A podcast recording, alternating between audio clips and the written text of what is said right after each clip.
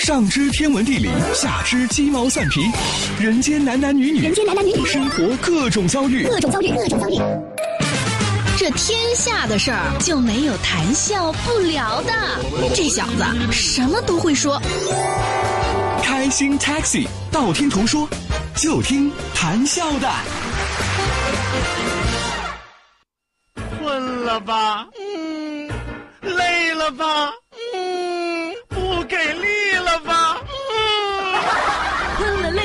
累了，就听谈笑呀，听开心 Taxi，道听途说。生活难免苦辣咸，谈笑陪你说甘甜。开心 Taxi，道听途说。FM 九十二点六，谈笑为你而说。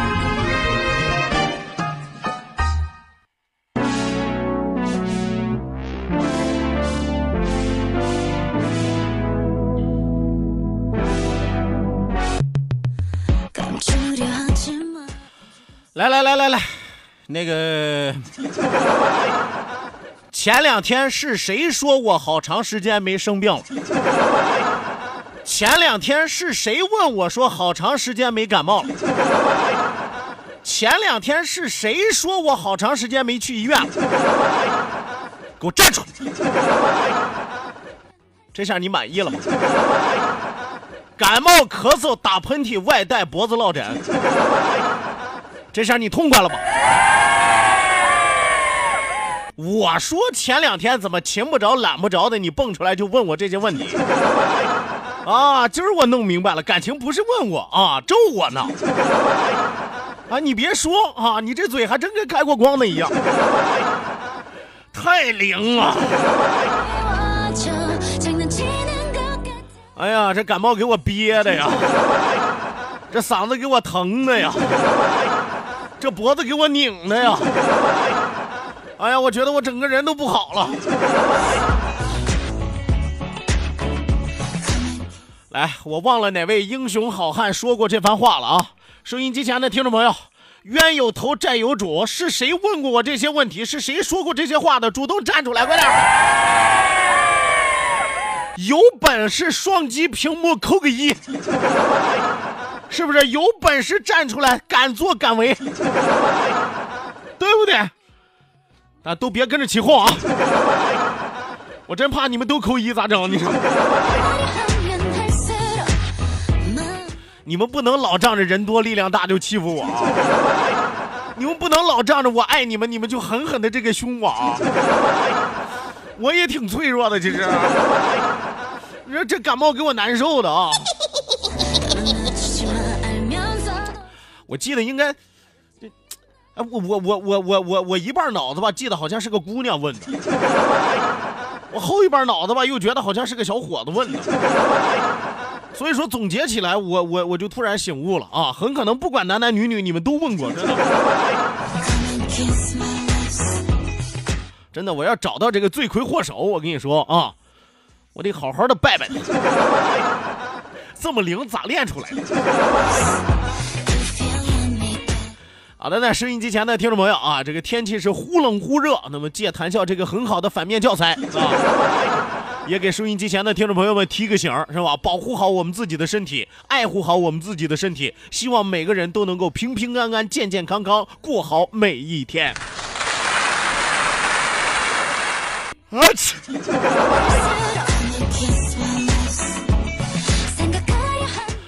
好的，那收音机前的听众朋友，欢迎您准时走进活力调频九二点六，这一时段是正在为您直播的娱乐脱口秀《开心 Taxi》，道听途说，我是你们的老朋友谭笑笑。希望有更多的小伙伴踊跃的发送微信，踊跃的参与到我们的节目互动当中来啊！再一次要提醒大家，记住我们的两处微信交流平台，一处呢是我们九二六的公众微信账号 QDFM 九二六 QDFM 九二六。外一处呢是谈笑个人的公众微信账号，谈笑两个字一定要写成拼音的格式，谈谈笑笑，后面加上四个阿拉伯数字一九八四，最后还有两个英文字母，一个 Z 一个勾，一个 Z 一个勾哦。除此之外，要提醒到收音机前的听众朋友，一定要记住我们的两处微信交流平台啊、我们九二六的公众微信平台的下拉菜单，还有我们的视频直播也正在为您开启。关注九二六公众微信平台，点击下拉菜单视频直播的板块，打开视频看广播，谈笑有话对你说，看我的嘴型。今天不摸了啊，今天都感冒了，我再和你们摸摸摸都传染了，交叉感染可不好，这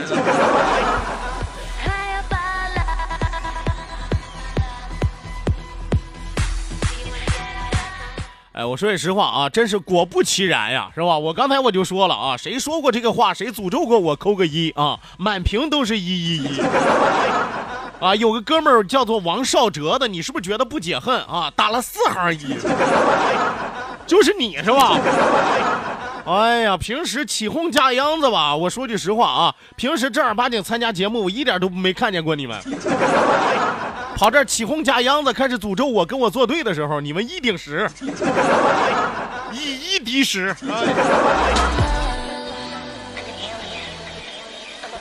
哎呀，我说句实话啊，这个天气按理说霜降之后就应该变得越来越冷啊，结果呢，青岛的天气啊不按套路出牌，是吧？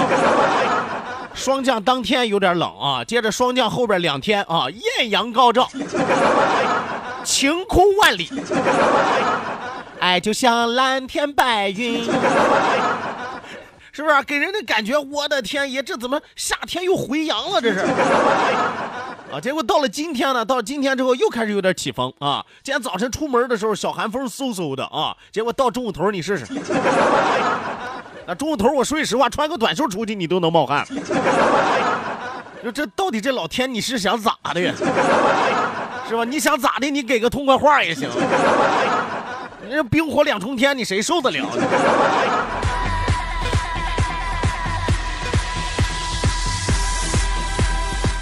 好的呢，收音机前的听众朋友，欢迎您继续锁定活力调频九二点六，这时段是正在为您直播的娱乐脱口秀《开心 Taxi》，道听途说，马上为您送出我们今天第一时段道听途说，打开历史的书，点亮信念的灯。道，万法自然；听，天下大观；图，风雨无阻；说，说说说说说什么呀？到底说什么我哪知道？听谈笑的呀。说，谈笑风生，道听途说，说说道听途说。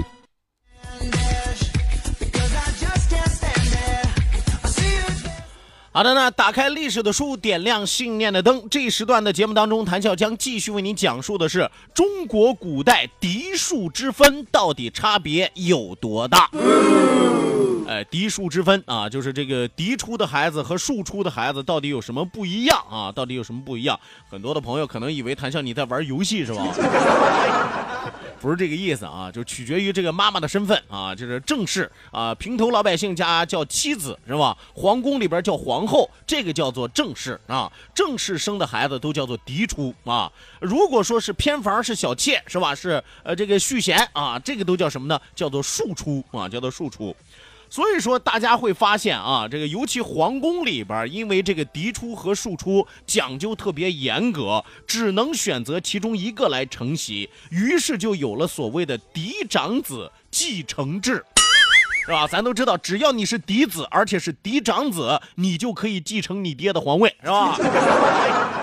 当然了，也是因为这个制度，导致了这个历史上有很多这个嫡子啊，甚至有庶子啊，跟着捣乱起哄啊，跟着这个呃各种各样的杀伐，是吧？就是为了得到这个天下霸权啊。我们说这个制度其实它是为了避免更多的麻烦，却不小心惹来了更多的麻烦。我们就以皇家为例啊，皇帝的嫡子如果不止一个，那么通常他会册立年长者为皇太子，哎，将来继承皇位。我原来和大家说过啊，皇子只能有一个，是吧？这这只能有一个皇太子啊，只能有一个皇太子，是吧？你看有些胡说八道的电视剧里边，是吧？啊，几太子几太子，啊，三太子啊，五太子六太子，是吧？你神经病吧你！那就只能立一个，就只能立一个啊！将来他继承大统是吧？他继承王位，你立五六个太子，你嫌他们打的不够热闹是吧？所以说只能立一个年长者为皇太子啊。如果皇太子死于皇帝之前，或者被废啊，你赶上有命不济的是吧？中国历史上有很多命不济的是吧？也有命不好的，命不济的叫什么呢？就是前面他爹刚立他说，哎呦你是皇太子，当天晚上一高兴，叭抽过去死了，是吧？你没那个命啊，是吧？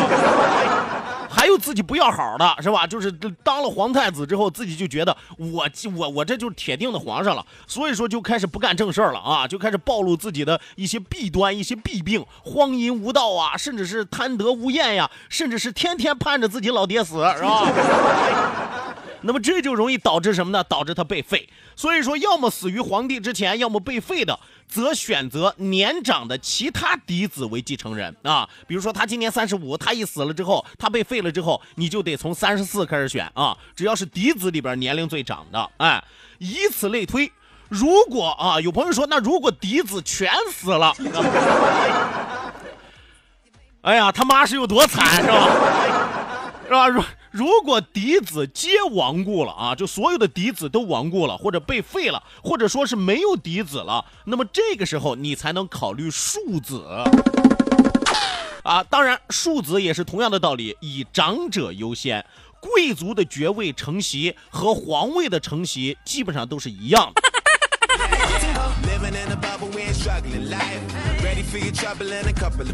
呃，当然了啊，谭笑刚刚和大家说的这个只是理论上的啊。我们说古代废长立幼者还是有不少的啊。呃，什么叫废长立幼呢？就是说我把长子废掉啊，我立我小儿子，我不是按照顺序来的啊，不是。啊，你比如说像清朝等这些朝代，他就没有严格的遵循所谓的嫡长子的继承制，是吧？清朝的皇帝，我说句实话都有脑子了，是吧？因为他要选贤啊，他不是要选人，什么意思呢？我所选上继承我王位的人，一定是一个有贤能的人，是吧？有贤德的人，有贤才的人。我不是说你一你就一定是你，是吧？嫡长子是你就一定是你，然后二一个三一个，我慢慢往下排，不是这个样子的，对吧？他选的是有能力者啊，有能。力者这种情况其实完全取决于皇帝老子的心情，是吧？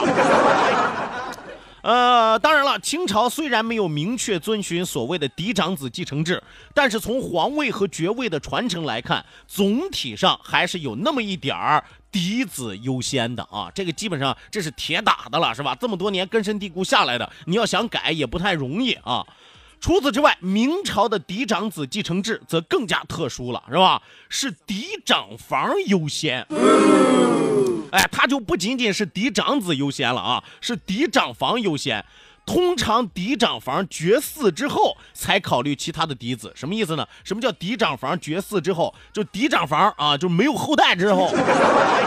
啊，我才会想想其他的嫡子，这里咱们就不铺开说了。什么叫做嫡长房？就是我的大房，虽然是我正式娶进来的，是吧？我的大房啊，我大房里边是吧？就是。长房啊，就是长房，它是按照长房来算啊。比如说我嫡长子我继承了，是吧？那么我就从我的嫡长子开始，如果他不行了，是吧？他儿子、他孙子，是吧？他从长房、长孙开始来啊。如果说这一一整套长房嘎嘣都没了，那其他的嫡子才有机会啊。明朝更变态，是吧？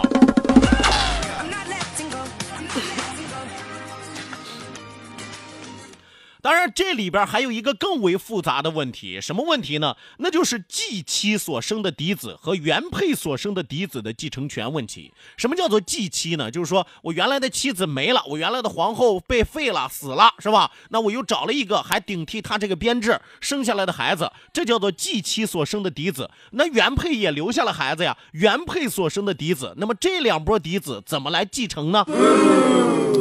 呃，如果是续娶，那么长幼有序，长者优先，这个问题不大。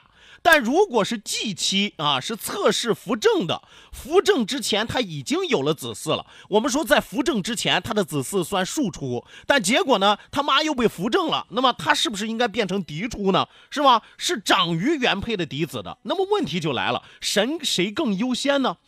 这个问题是不少朝代都曾出现过的啊，而各个朝代处理的方法也不尽相同啊。你比如说这个商周时期，呃，以及后世部分的朝代，继后位扶正前所生之子，一律数视为庶出。什么意思呢？你妈当年是偏房，那你就一辈子是庶出，即使她后来被扶正了，不好意思，和你没有任何关系。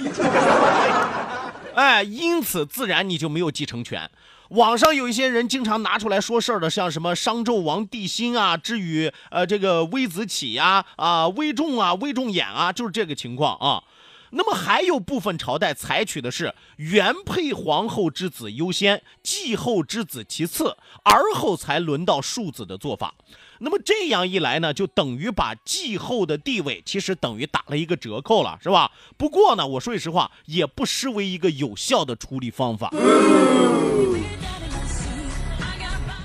我们说明朝的处理方式是最为简单粗暴的啊！明朝是怎么处理的呢？它是不论原配也好，续弦也好，所出的嫡子一视同仁，只论齿序啊！什么叫只论齿齿序呢？就只管你的年龄大小。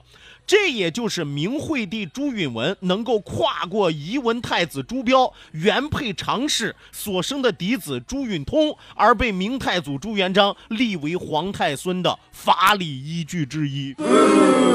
哎，所以说啊，呃，你你想，如果他是富察氏所出啊，并且长寿一些，或许就没有后来嘉庆什么事儿了，是吧？咱们说这个，呃，基本上的这个情况就是这样一个情况啊。